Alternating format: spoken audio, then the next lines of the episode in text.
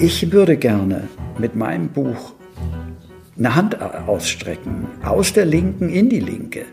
Äh, ich möchte nicht klare Kante zeigen. Ich finde das absurd, ständig klare Kante zeigen zu wollen. Nein, verbind, also man muss einen Standpunkt haben, eine Haltung. Die kann sich aber auch im Laufe der Zeit übrigens entwickeln. Und sie muss empfänglich sein für die Haltung der anderen. Sagt Matthias Politiki. Literaturen. Ein Podcast von Cicero das Magazin für politische Kultur.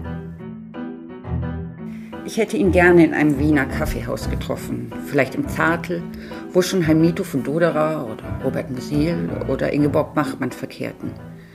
Doch das Reisen ist gerade beschwerlich, auch darauf werden wir noch zu sprechen kommen. Mein Name ist Ulrike Moser, ich leite das Kulturressort von Cicero und begrüße Sie zu Literaturen, der Podcast. Matthias Politiki ist mein erster Gast. Er ist Dichter, auf kreative Weise verbandelt mit der neuen Frankfurter Schule, Essayist und Autor zahlreicher Romane, Sachbücher und Reisereportagen, ein streitbarer Linker. Er hat lange in München und Hamburg gelebt, wenn er nicht gerade monatelang die Welt bereist hat. Im Frühjahr 2021 hat er Deutschland den Rücken gekehrt und ist nach Wien gezogen, ob für immer, darüber sprechen wir noch. Es war ein Umzug aus Protest, aus Enttäuschung, vielleicht aus dem Gefühl der Heimatlosigkeit. Auf jeden Fall aus Überdruss am Debattensumpf, wie er schreibt, an Cancel Culture und Wokeness, an Intoleranz unter dem Deckmantel der Toleranz, an Ausgrenzung bei gleichzeitigem Bekenntnis zur offenen Gesellschaft und weil er in Deutschland die Freude am öffentlichen Gespräch und schließlich am Schreiben verloren hat. Über diese Entscheidung, über seine Beweggründe hat er, der der Erregungskultur ja eigentlich entfliehen wollte, zuerst ein Essay in der FAZ und dann ein Buch geschrieben, das nun Anfang März erschienen ist. Es heißt Mein Abschied von Deutschland, wovon ich rede, wenn ich von Freiheit rede. Lieber Herr Politiki, herzlich willkommen. Ich freue mich auf unser Gespräch. Auch wenn ich sehr schade finde, dass wir uns jetzt nicht gegenüber sitzen, sondern jeder vor seinem Bildschirm, Sie in Wien, in Ihrer Wohnung, ich in Berlin, in der Redaktion. Herr Politiki, Sie haben Ihrem Buch ein paar Zeilen von Heinrich Heine vorangestellt, die ich kurz vorlesen möchte. Und warum habt ihr denn Deutschland verlassen? fragte ich diese armen Leute. Das Land ist gut und wären gern dageblieben, antworteten sie, aber wir konnten es nicht länger aushalten. Herr Politiki, was genau war es, das Sie nicht mehr ausgehalten haben, das Sie dazu gebracht hat, nicht nur Hamburg, der Stadt, in der Sie leben, sondern Deutschland den Rücken zu kehren? Ich muss vielleicht vorausschicken, dass ich in den Jahren vor Corona Deutschland sehr oft und gern den Rücken gekehrt habe und gerade aus diesem Wechselspiel fremder Kulturen und auch wieder des Heimkehrens nach Deutschland Deutschland auch sehr genossen habe und immer auch gern zurückgekehrt bin und auch in einem postnationalen Sinne gern ein Deutscher war. Nun habe ich aber durch Corona eigentlich mal nonstop unsere Befindlichkeiten und Debatten verfolgt und irgendwann mal auch verfolgen müssen. Und ich habe auch an mir selbst gemerkt, wie ich zunehmend unleidiger, dogmatischer wurde, wie ich mich eigentlich gar nicht mag. Und dieses Meinungsklima hat mich dann irgendwann mal sehr bedrückt. Äh, und ich musste raus, ja, um, um wieder neu teilnehmen zu können, weil ähm, schon diese sehr, sehr schwach ausgeprägte Grenze zwischen Österreich und Deutschland ist doch immerhin eine Grenze, die es mir wieder leichter macht, auch aktiv und mit Freude äh, an Debatten teilzunehmen, die mir, wo ich mittendrin steckte, einfach viel zu dogmatisch und im Ton vor allen Dingen auch viel zu scharf und zu ausgrenzend waren. Es sind ja nicht die Inhalte selbst, an denen sich reiben, Rassismus, Geschlechtergerechtigkeit, Minderheitenschutz, sondern im Gegenteil, das sind ja alles Dinge, für die Sie auch eintreten würden, sondern es geht ja um die Art, wie die Debatte geführt wird, und in Ihrem Buch datieren Sie die Entscheidung für Ihren Wegzug recht genau. Und zwar sagen Sie, vor einem Jahr war das Maß voll. Gab es einen so einen besonderen Anlass, der das Maß damals voll gemacht hat, sozusagen den berühmten Tropfen, der das fast zum Überlaufen gebracht hat? Ja, den gab es. Ähm, so eine Entscheidung fällt nicht von einem Tag auf den anderen, sondern sie wächst und sie wird am nächsten Tag und am übernächsten schon wieder, wieder rufen, weil es schwer ist, ähm, einen, diesen Schritt zu gehen. Äh, und weil man, den, weil man ja auch viel verlässt. Ähm, und ähm, also der Preis ist hoch. Und ähm, ja, da kam dann dieser Tropfen sozusagen beflügelnd dazu, als ich dann in einem Newsletter im Frühjahr las, dass ähm, eben gute Nachrichten zu vermelden wären, weil die, die Störche und Störchinnen seien zurückgekehrt. Und ja, da habe ich dann kurz nachgedacht, im Frühjahr, da kehren ja so manche Tierlein zurück und habe die dann ähm, mal so Vers für Vers äh, in ein Gedicht gebracht, um die guten Nachrichten noch ein bisschen zu ja, zu ergänzen und habe dabei gemerkt, dass ich drauf und dran war, verrückt zu werden, wenn ich mich äh, äh, diesen Sachen weiter so aussetze. Es hat mir die Sprache einfach verleidet und obwohl man das ja auch als groteske äh, äh wahrnimmt und es ist ja mittlerweile auch, also werde ich oft darauf angesprochen, die Störchinnen sind ja irgendwo auch berühmt geworden. Es ist letztlich ja nur die, der letzte Tropfen, aber diese Form mit Sprache umzugehen, ist für einen Schriftsteller durchaus ähm, ja eine zudringliche Form der Besitznahme, die, die einem wehtut. Mm, und ähm, ja, da war es dann soweit. Da habe ich dann gesagt, so. Und dann habe ich mich noch einmal mit meiner Frau zusammengesetzt und ja, dann haben wir gemeint, okay, packen wir es an. Hat das nicht etwas Rührendes auch oder etwas Trauriges, fast Verzweifeltes mit einem Gedicht sozusagen gegen diese Debatten anzuschreiben und wenn man das Bild etwas umdeuten will, sozusagen mit Spatzen gegen äh, Kanonen zu ziehen. Sicher, aber das ist das Los ähm, des Dichters. Ähm, das machen wir ja in allen Lebenssituationen so. Da kämpfen wir ja auch mit Gedichten gegen Liebeskummer oder Einsamkeit in fernen Ländern oder Todesnähe oder äh, alle Schicksalsschläge. Wenn man es so rumsieht, ist es äh, natürlich vergeblich. Wir haben nichts als Worte, aber andererseits, wir haben Worte. Und äh, mich trösten die richtigen Worte zum richtigen Zeitpunkt schon. Und äh, das fängt bei der Selbsttröstung an. Ähm, gerade auf Reisen äh, ist, ist eine Achterbahnfahrt der Gefühle immer zu absolvieren. Und ähm, wenn gar nichts anderes mehr hilft, schreibe ich. schreibe viele Gedichte auch in der Not, äh, wenn ich irgendwo ganz gescheitert bin, irgendwo weit weg und keine Chance habe, äh, mit Freunden darauf wenigstens ein paar Biere zu trinken oder mit meiner Frau äh, äh das zu besprechen oder irgendwas. Dann hilft mir ein Gedicht. Und ähm, manchmal ähm, habe ich das Gefühl, bei Lesungen jedenfalls, wenn mich Leute danach ansprechen, einzelne der Gedichte haben durchaus auch den Effekt bei anderen. Und deswegen schreibt man ja eigentlich auch. Sie schreiben in dem Buch, nichts Geringeres wird gerade in der westlichen Welt verhandelt als unser Begriff von Freiheit. Das klingt äh, natürlich angesichts von Gendersternchen und Glotteschlag, natürlich sehr pathetisch und fast etwas alarmistisch. Was, was beunruhigt Sie so sehr? Es geht in, in den ganzen Debatten, die wir jetzt führen, nicht um einzelne Worte oder um, um einzelne ähm, Themen, die äh, obsolet sind oder gar äh, gewissen Menschen zugesprochen und anderen untersagt werden. Es geht ähm, letztlich äh, ja um die zunehmende Vorstrukturierung unseres Denkens und damit auch unseres ganzen Alltagslebens durch eine woke, nennen wir es mal, Gesamtphilosophie. Und ich, ich kann als klassischer Linker viele Punkte dieses neuen Weltbildes sogar ähm, positiv begleiten.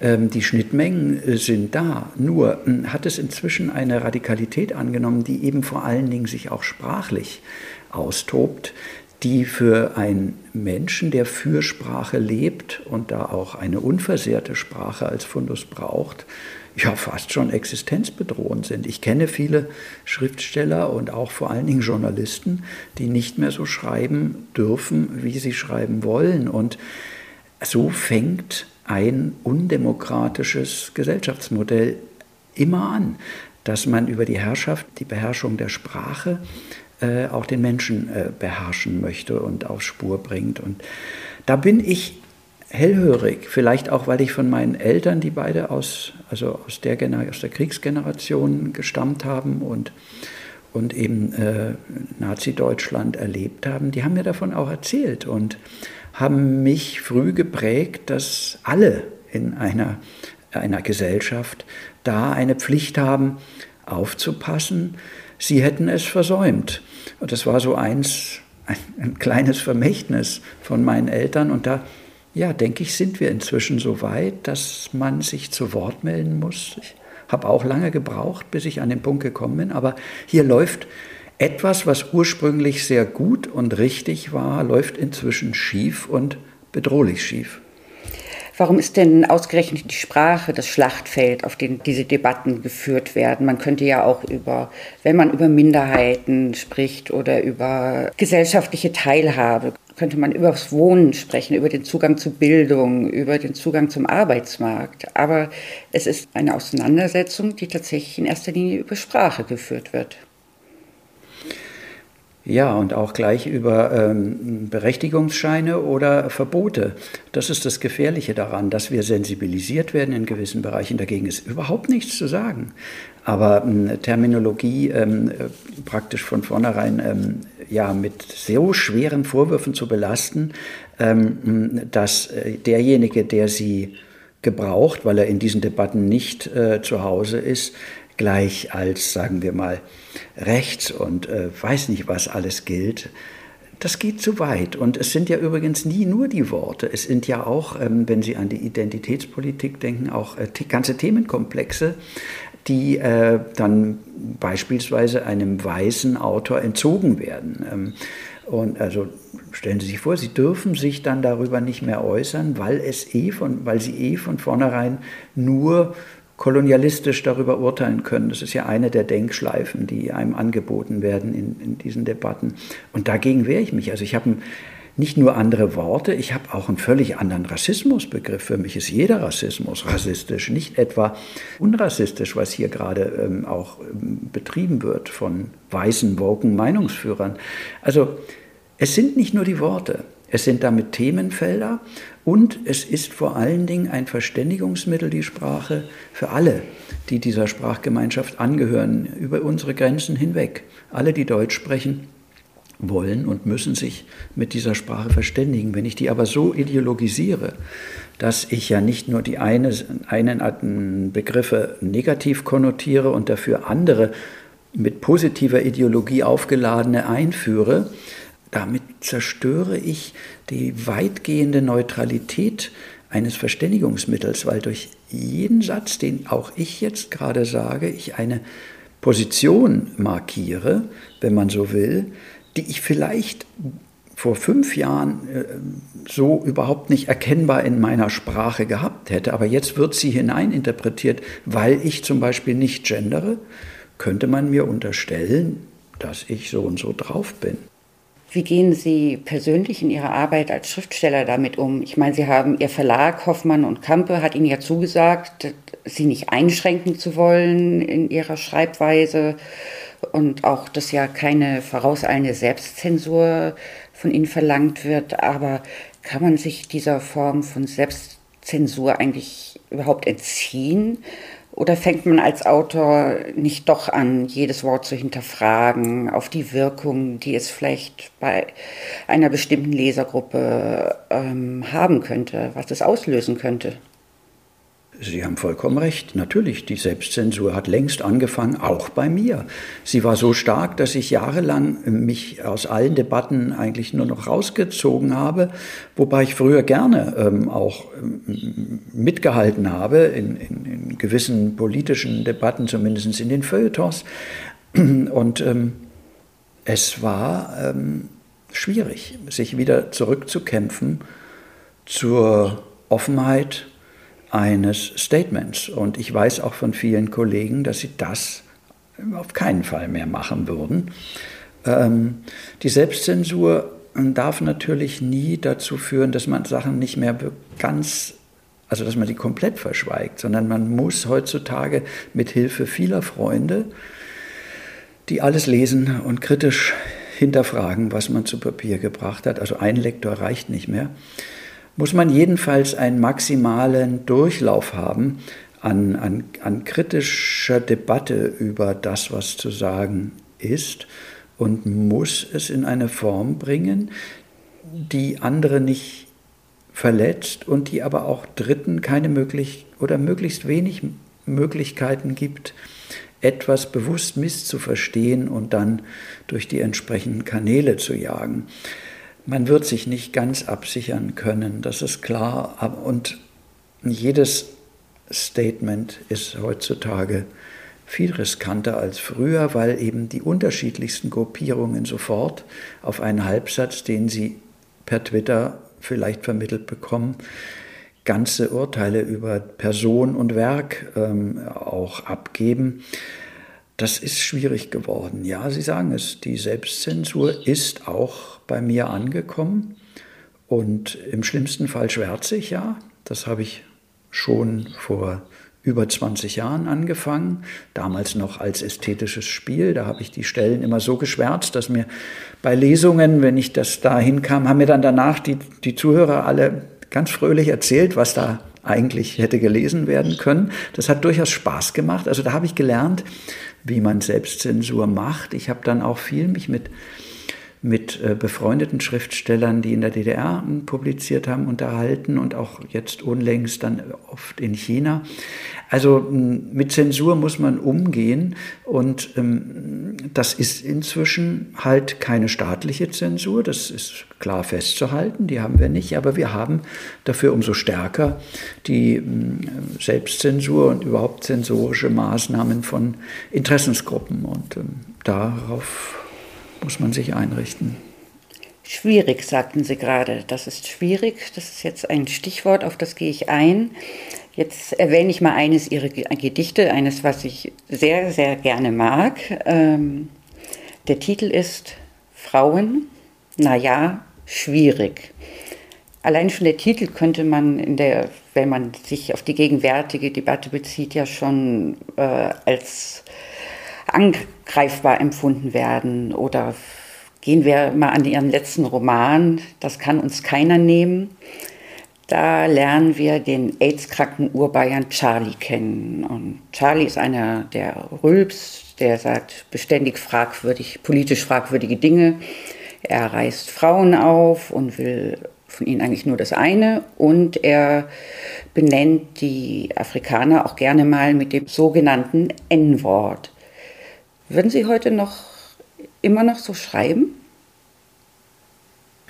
Naja, diesen Roman habe ich ja erst vor zwei Jahren veröffentlicht. Ähm, und es geht ja vor allen Dingen, äh, sozusagen sein Gegenstück ist ja nun ein hyperpolitisch korrekter Hanseat, der auf diesen Urbayern stößt und ihn natürlich auch zur Raison bringen will. Und es geht darum, dass diese beiden Menschen in Deutschland kein Wort miteinander geredet haben. Das war sozusagen die Ausgangsbasis.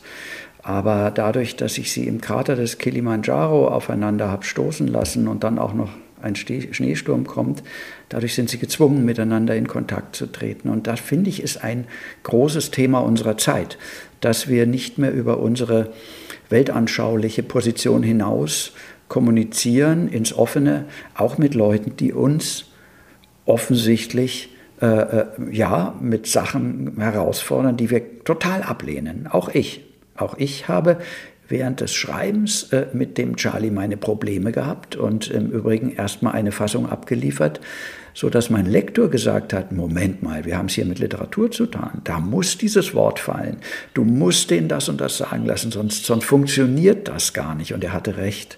Ja, ähm, man, die Literatur ist ja nicht dazu da, in jeder Zeile ein korrektes Weltbild abzuliefern, sondern sie soll im Ergebnis ähm, etwas darstellen, was den Leser ja, wie in der Achterbahnfahrt durch Angst und Schrecken und die Teilnahme auch an Verbrechern und Antihelden und Unholden zu ja, Furcht und Mitleid äh, äh bringt und am Schluss vielleicht zu einer Katharsis und auch einer Erkenntnis. Und ähm, ich wünschte mir, ich würde den Roman genauso wieder heute anpacken. Ähm, und auch dieses Gedicht, aber Sie, Sie sprechen einen Punkt an. Ja? Also dazu braucht man auch einen Verlag, der hinter einem steht. Dazu braucht man Freunde, dazu braucht man ein, ein Umfeld, was an einen glaubt und, und auch weiß und transportiert, dass man selber ja als Person aus einer ganz anderen Ecke kommt und für andere Werte steht.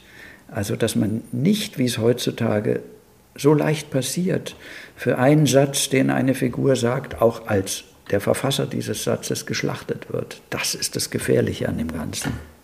Wie nehmen Sie das in Ihrem Umfeld wahr? Also ich, natürlich ist die Verlagswelt auch unter Druck, was die Auswahl ihrer Autoren angeht, die Stoffe, die beschrieben werden, vor allem von wem. Und natürlich ist da immer die Sorge um das eigene Renommee. Und hat es Vielfalt, von der Sie auch schreiben, und Wildwuchs mittlerweile schwer? Und was bleibt noch von Literatur?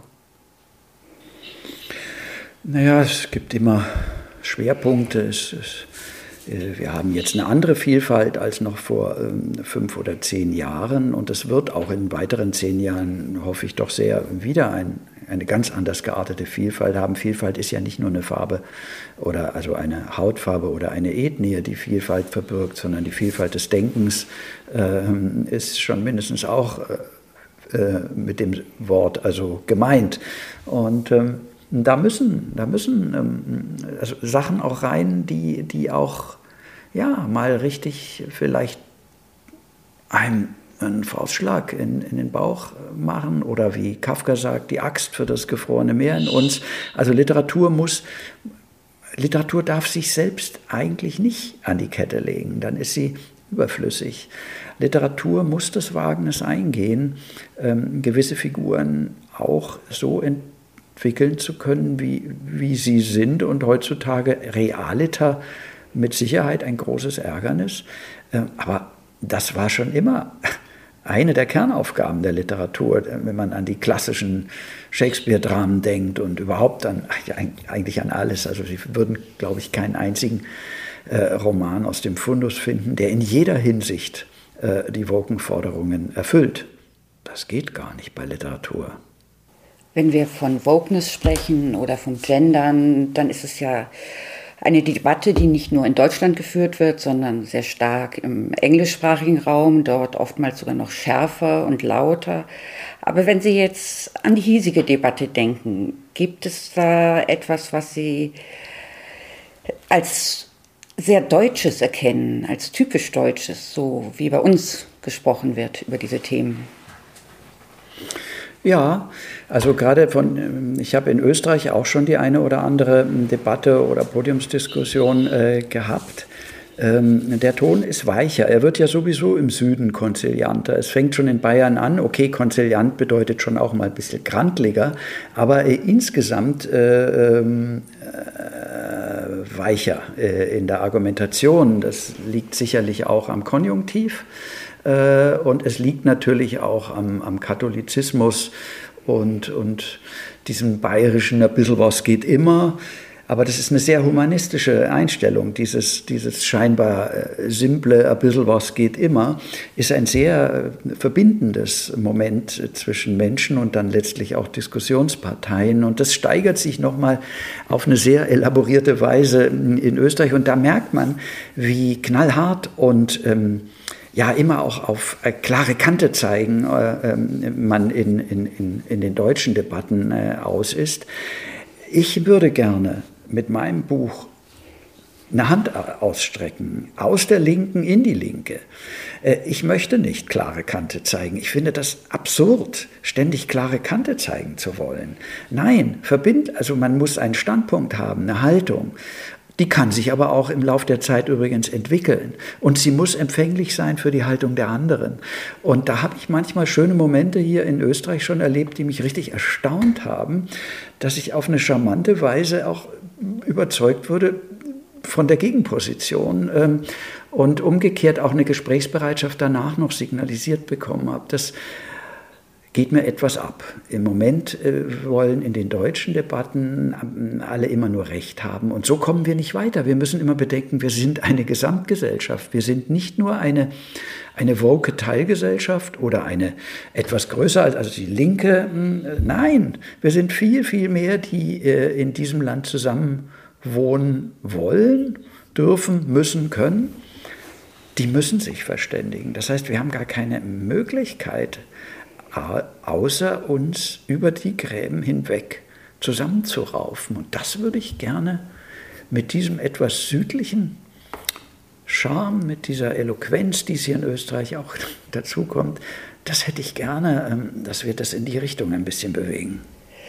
Dieses südliche, äh, die Flucht vor dem protestantischen Norden, da gibt es ja schon eine Schriftstellertradition. Äh, man denke nur an Ingeborg Bachmann, die etwas weitergezogen ist bis nach Italien und sagte, ich habe hier leben gelernt, aber ähm, nun ist ja Wien nicht aus der Welt und auch wenn der Ton vielleicht etwas weicher ist und etwas grantliger und charmanter, die Debatten werden dort ja auch geführt. Sie schreiben ja auch davon, dass äh, in den Behörden sogar Schafe gegendert werden oder ähm, Schulbücher für Grundschüler gendergerecht sein sollen. Aber es muss doch einen grundsätzlichen Unterschied geben noch, dass sie das, was ihnen in Deutschland so grundlegend verloren gegangen ist, die Lust am Schreiben, dass es dort wieder möglich war.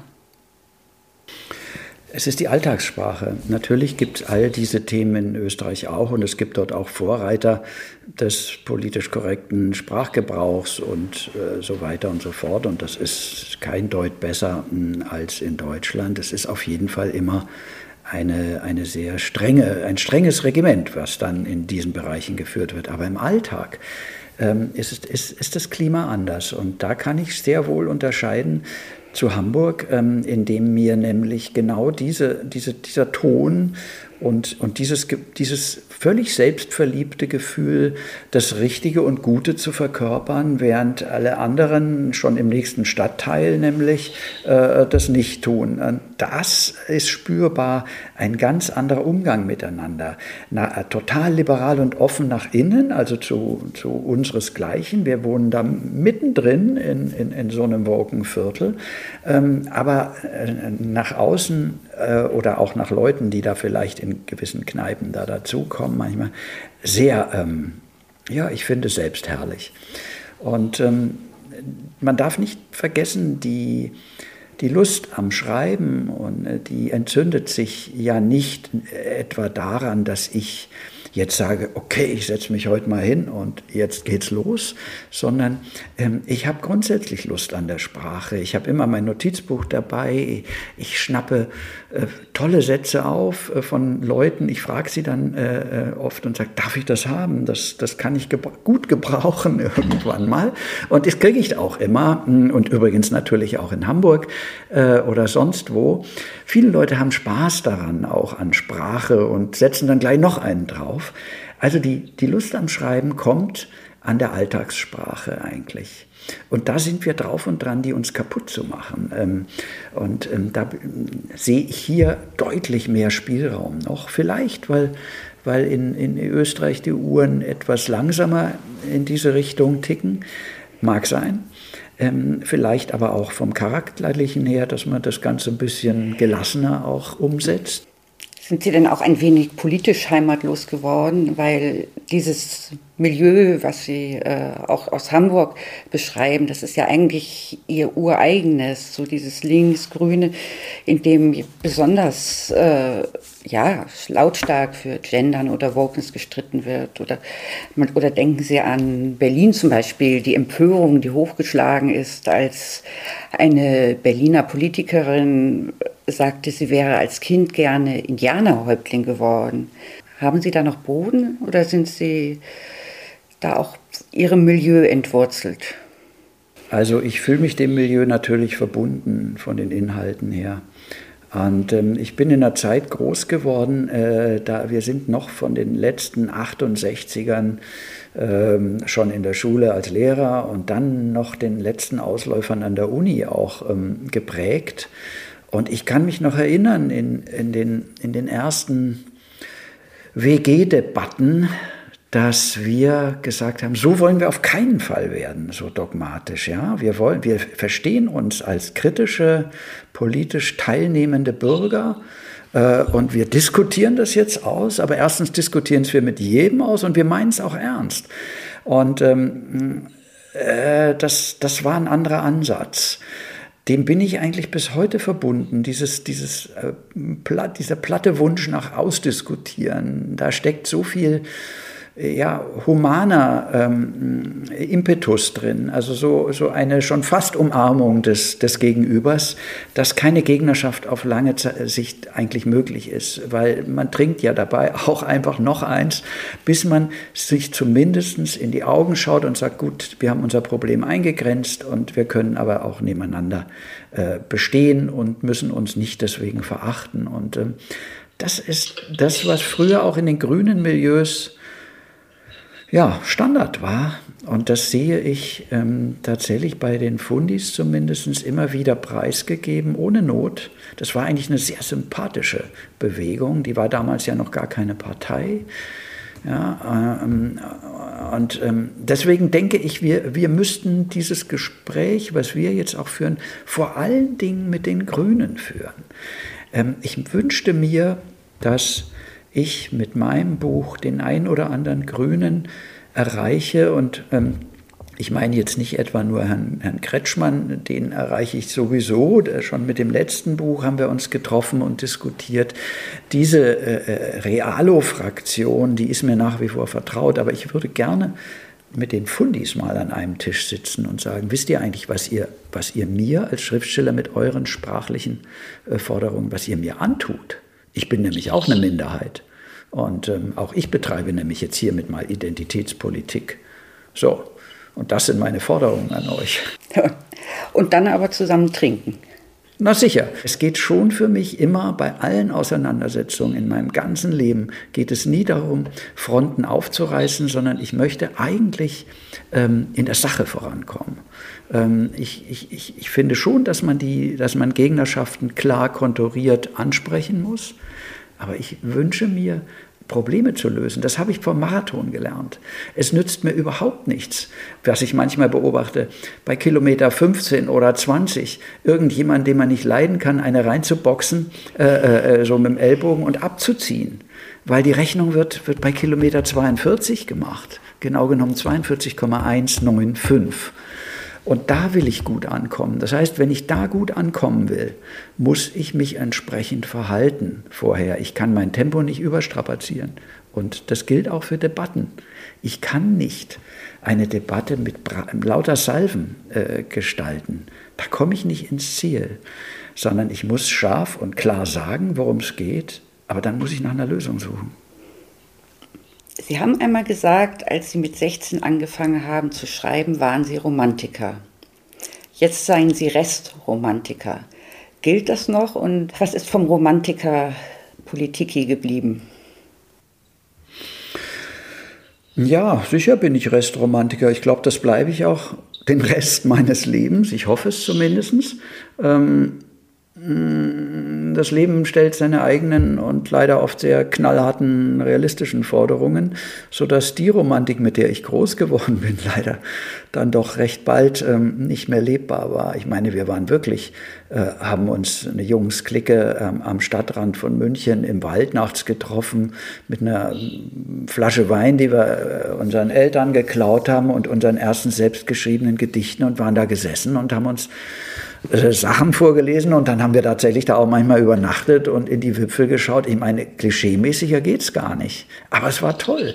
Und unglücklich verliebt waren wir natürlich auch alle. Also wir haben das volle Programm äh, mit 16 äh, gefahren und davon ist natürlich wenig übrig geblieben, aber ganz ohne Romantik, finde ich, wäre das Leben ein Irrtum.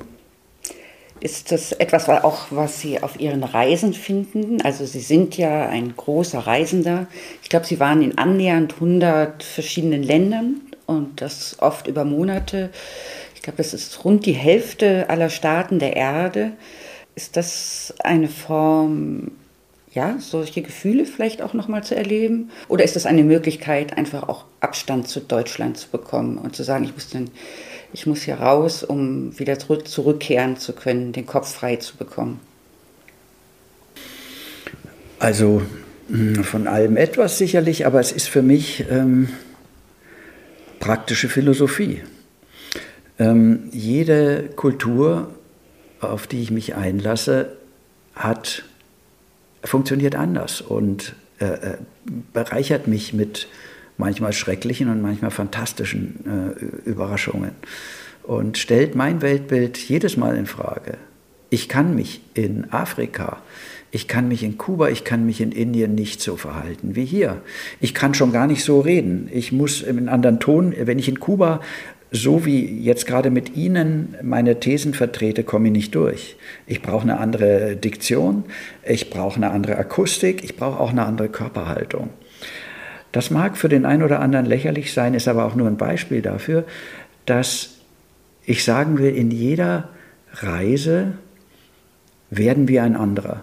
Zwangsläufig, wir müssen ein anderer werden, weil wir wollen die Reise gut bestehen. Wir wollen uns nicht anbiedern, aber, und wir wollen aber auch natürlich nicht ähm, von den falschen Leuten ausgenommen werden und wir maßen uns nicht an, über Gebühr alles verstehen zu wollen, aber wir wollen eine Weile lang teilnehmen in einem völlig oft auf den ersten Blick schon anders strukturierten Alltag. Äh, bei anderen äh, Ländern ist es schwieriger, weil der Alltag oft äh, ja, gefährlich nah an unserem ist. England zum Beispiel habe viele Jahre gebraucht, um zu begreifen, dass hinter dem so ähnlich äh, ablaufenden Alltagsstrukturen eine völlig andere Mentalität ist und ich wahrscheinlich die ersten Jahre ununterbrochen Menschen beleidigt habe mit meiner Art zu reden, mit meiner Direktheit, mit, mit meiner, meiner Form auch ähm, Nein zu sagen, wenn ich Nein meine und so.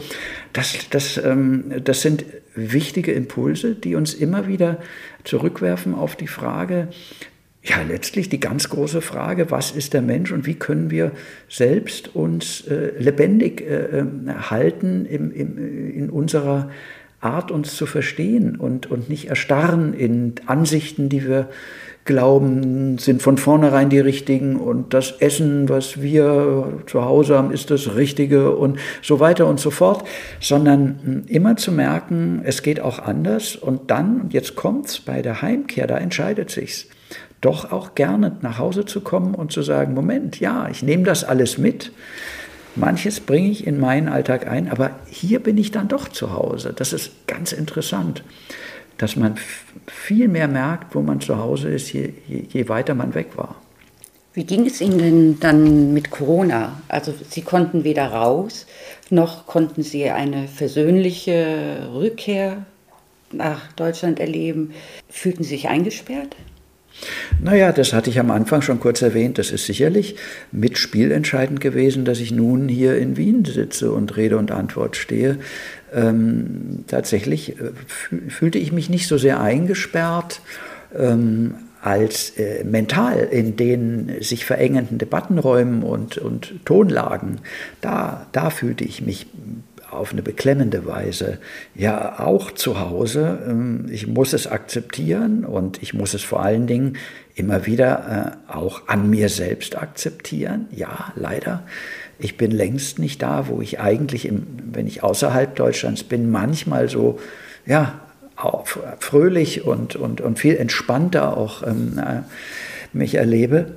Ja, das hat Corona so, also nicht, nicht so sehr dass ich dann mich gesehnt hätte nach diesem oder jenem Land, sondern es war eine harte Nummer, mich selbst und meinesgleichen nonstop auszuhalten. Wie würden Sie denn Ihre jetzige Lebenslage beschreiben? Also man äh, dürfte ja kaum von Exil oder äh, einer Emigration sprechen. Äh, machen Sie eine lange Pause von Deutschland? Ist Ihr Abschied endgültig wie, wo stehen Sie gerade? Das frage ich mich auch. Ähm, und das frage ich auch meine Frau öfters oder meine Frau fragt mich das, denn die ist beruflich in Hamburg angebunden. Der Preis ist sehr hoch, den wir zahlen äh, für diese Entscheidung. Wir haben sie gemeinsam gefällt und ähm, sind auch gemeinsam dabei, sie immer wieder weiter zu diskutieren. Aber wir müssen wie vor knapp 30 Jahren auch wieder pendeln. Wir müssen einander besuchen, als wären wir noch mal, ja, gerade mal frisch gestartet äh, in dieses Leben. Das ist schon sehr seltsam und oft auch traurig. Ähm, deswegen, ich, also wenn Sie mich festlegen, dann sage ich, im Moment ist das wirklich eine dauerhafte Entscheidung. Es ist keine Reise. Nein, nein, das ist ein Wohnsitz. Ich bin hier angemeldet, ich bin steuerpflichtig. Und äh, meine Frau ist auch natürlich mit angemeldet, aber ähm, es geht ja gar nicht um die Formalia, es geht um das Mentale. Ähm, äh, ich glaube, hier sehe ich zumindest zu großen Teilen meine Zukunft, nämlich niemals unter dem, was Heimat ist. Heimat ist für mich München, da kann ich machen, was ich will, da komme ich her. Äh, deswegen reden wir nicht über heimisch werden oder gar ähm, Heimat äh, empfinden, aber zu Hause sein, das schon. Und ähm, das fühle ich mich manchmal sogar schon. Lieber Herr Politiki, wir haben mit Heine begonnen und wollen mit Heine enden, so machen Sie es auch in Ihrem Buch. Heine schreibt, so beginnt die deutsche Vaterlandsliebe erst an der deutschen Grenze, vornehmlich beim Anblick deutschen Unglücks in der Fremde. Ich danke Ihnen ganz herzlich, lieber Herr Politiki, dass Sie heute mein Gast waren. Vielen Dank für die Einladung. Literaturen, ein Podcast von Cicero, das Magazin für politische Kultur.